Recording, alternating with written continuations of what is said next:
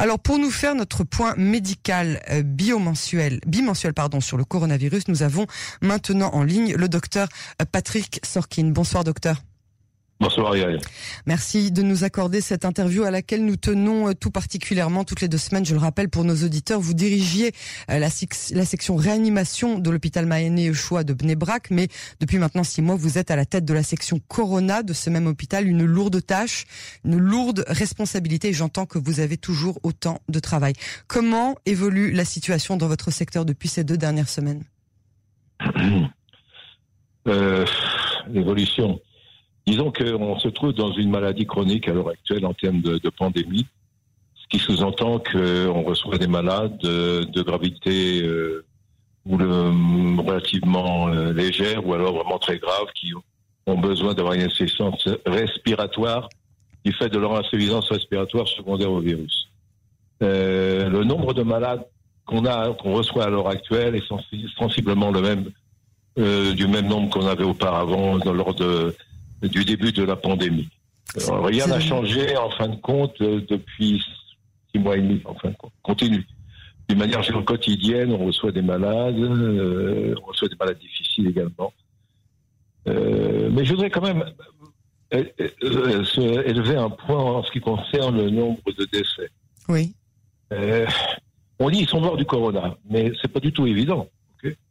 la mort du corona, si je rentre un peu dans les détails cause, c'est une insuffisance respiratoire aiguë, c'est une détérioration de la fonction rénale ou hépatique ou cardiaque.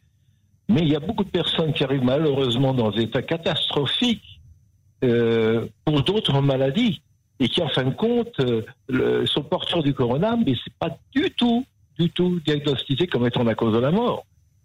Donc sur le nom, malheureusement, je dis bien malheureusement, euh, c'est ce que ce que je dis à l'heure actuelle parce que Malheureusement, on a des décès aussi chez nous et c'est pas du tout évident à assumer la chose à tous les niveaux.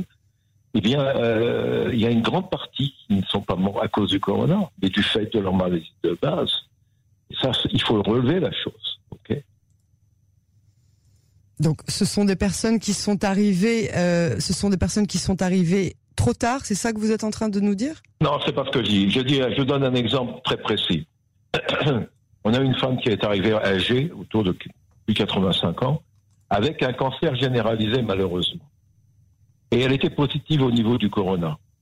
Est-ce qu'elle est morte du corona ou du cancer généralisé? Très certainement au niveau du, cancer généralisé. Elle a été euh, définie comme morte du corona, ce qui est un non-sens. Donc en fin de compte, il faut, il faut bien euh, vérifier le nombre net euh, de malades morts de corona. À mon avis, c'est beaucoup moins du nombre de décès qui. C'est un peu ce qui se passe en euh, Belgique, euh, un pays qui a à peu près la même population que la nôtre et qui atteint euh, beaucoup beaucoup de décès. Les, justement là-bas, on dit que comme il n'y a aucune autopsie qui est réalisée donc après le décès des personnes. De manière générale, on dit ces personnes sont mortes du coronavirus, mais en fait, on n'en a aucune certitude. Est-ce que vous êtes en train de dire que c'est ce qui est en train de se passer en Israël aussi? Ben Absolument. Il n'y a pas qu'en Israël, aux États-Unis, de la même façon en France, etc. Alors, en ce qui concerne euh, euh, un point important que vous avez euh, soulevé tout à l'heure, pas tout à l'heure, il y a quelques minutes. Il y a quelques minutes. oui, c'est ça. c'est le fait qu'effectivement, il y a une tendance à l'heure actuelle que les gens porteurs du virus, avec des signes cliniques qui peuvent être très, très légers en fin de compte, ne veulent pas venir à l'hôpital. Et je comprends parce que c'est excessivement difficile à soutenir non seulement la maladie, mais aussi l'aspect psychologique de la chose quand on est complètement isolé euh, de sa famille. Mais d'un autre côté, on met en évidence à l'heure actuelle, ce que vous avez dit justement, c'est qu'en fin de compte, les gens arrivent trop tard. C'est quoi trop tard? Ça veut dire qu'ils arrivent dans un état catastrophique en termes respiratoires et, on a excessivement, excessivement mal à, à, à, les soigner et, euh, si Dieu veut, à les, à les guérir. Alors, c'est important de dire ça. Pourquoi? Parce que, en fin de compte, si vous, venez, il y a, si vous souvenez, il y avait ce qu'on appelle la grippe H1N1. Oui, la, la, grippe, la grippe aviaire, okay, au Mexico, au Brésil, mhm. tout dépend.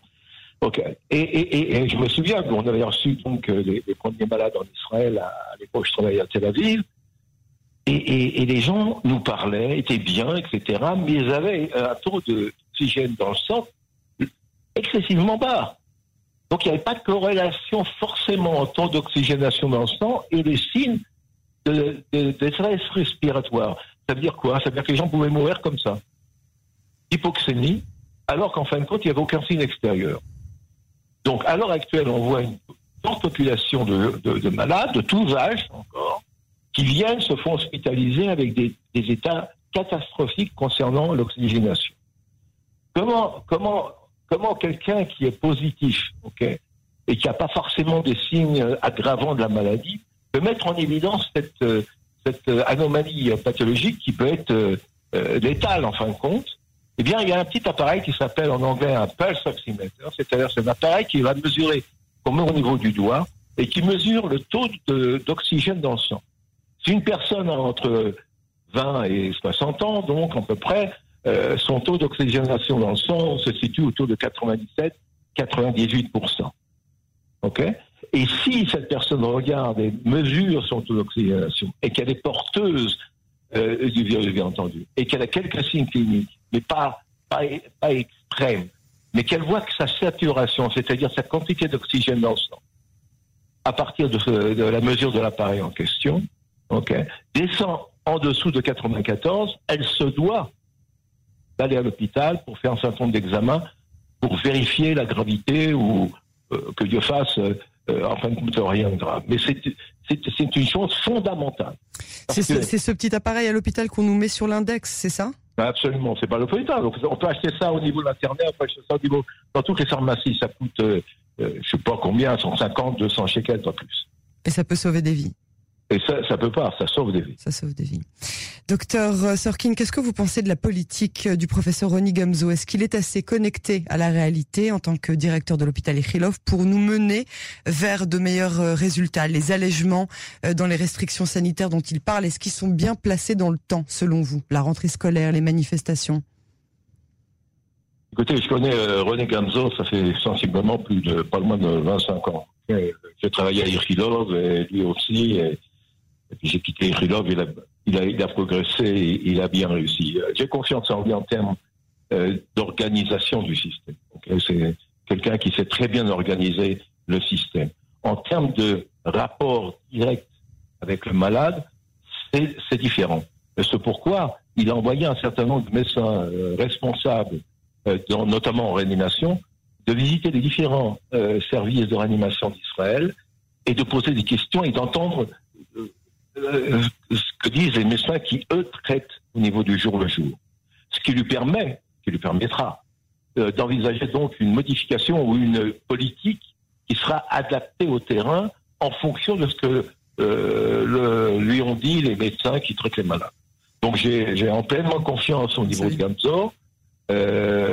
ceci étant, il faut qu'il n'y ait absolument pas d'impact politique ou d'influence politique ou, ou, euh, ou autre en, termes de, de, ces décisions. C'est bien là que le bas blesse, parce que justement, euh, c'est, la raison pour laquelle il n'était que le cinquième candidat, c'est qu'il y a eu tellement de, de problèmes de, d'autorité et de politique dans, dans ce nouveau job, hein, en fait, qu'ils ont créé de, ce qu'ils ont appelé le, le, chef de projet du coronavirus, que euh, Ronnie Gamzo a été celui qui a été finalement choisi. Donc, on espère effectivement que euh, il ne se heurtera pas trop, justement, aux personnes qui veulent ou ne veulent pas lui donner toute l'autorité dont il aurait besoin. Julie Edelstein, le ministre de la Santé vient d'affirmer que le R0, ce fameux euh, indice, est maintenant en dessous de 1 et que la chaîne de contamination est en train d'être freinée.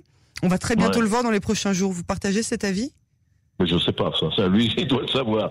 Euh, parce que lui, il a, les, nombres, euh, il, a les, statistiques. Moi, je n'ai pas les données. J'ai les données au niveau de, de Nebrac. que pour l'instant, je ne vois pas de grosses différences, hein, en gros. Okay à Bnebrak ou de manière générale dans le pays?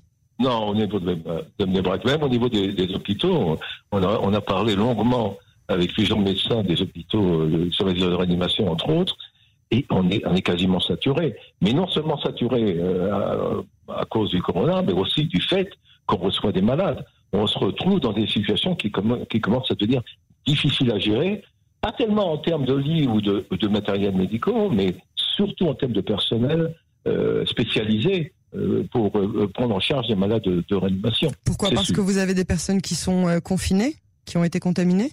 Non, parce que d'une manière euh, basal, je dirais. Il manque énormément de médecins de réanimation en Israël. Il manque, des lits, il manque de lits de réanimation. On vient comprendre que, par exemple, euh, au Japon, il y a 10% des lits d'hospitalisation dans un hôpital qui sont euh, des lits de réanimation générale. ok?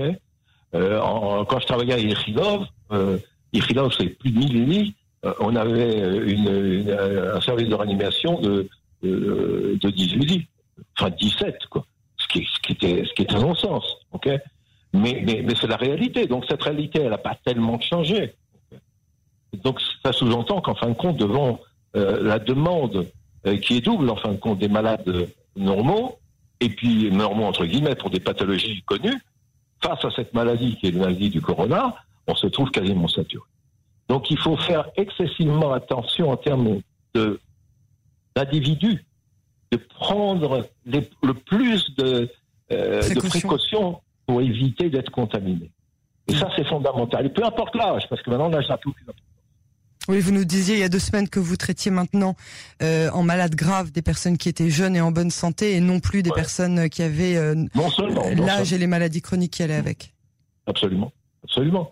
Notamment à, à, à et même à Iridov à l'heure actuelle, euh, il y a des jeunes femmes qui sont sous ECMO, sous, sous euh, oxygénation extracorporelle du fait de l'insuffisance respiratoire et qui n'ont aucun antécédent euh, médical. Moi, on, a reçu dernièrement une personne de, 40 ans en parfaite santé et qui du jour au lendemain est tombée. Et là encore, elle est arrivée trois semaines après le début des signes. Elle n'a, cette personne n'a pas mesuré son taux de saturation d'oxygène. Si elle serait venue euh, certainement euh, il, y a, il y a de cela dix jours, eh bien, on aurait évité certainement de la tuber, de la ventiler et, de la mettre sous sédation et, tout. Donc ça, c'est très important. C'est un mot fort. Il faut que chaque individu achète un, par famille, un pulse oxymètre, donc mesurer la saturation. Pour les gens qui sont positifs, bien entendu. Et puis, euh, en fonction de la chute de l'oxygénation de venir à l'hôpital, ce qui nous permet de les traiter d'une manière précoce. En dessous de 94%. Absolument. Absolument. En air libre. Mm -hmm. À l'air libre, c'est-à-dire? D'ailleurs, sans apport d'oxygène. Oui, oui, d'accord, ok, on s'est on, on bien compris.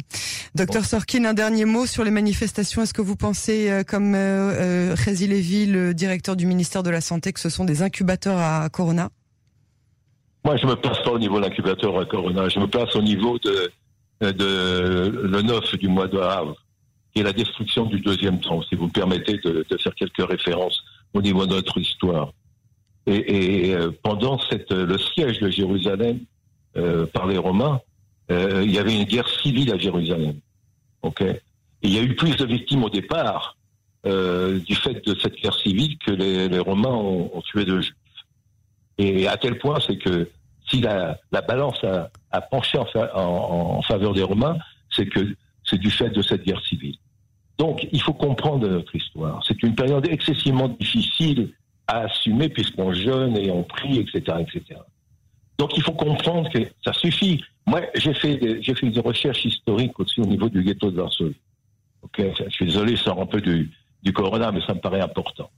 Au niveau du ghetto de Varsovie, alors que les Allemands euh, déportaient un nombre important de Juifs à Treblinka ou plus loin, il y avait une guerre entre les différentes factions de la communauté juive.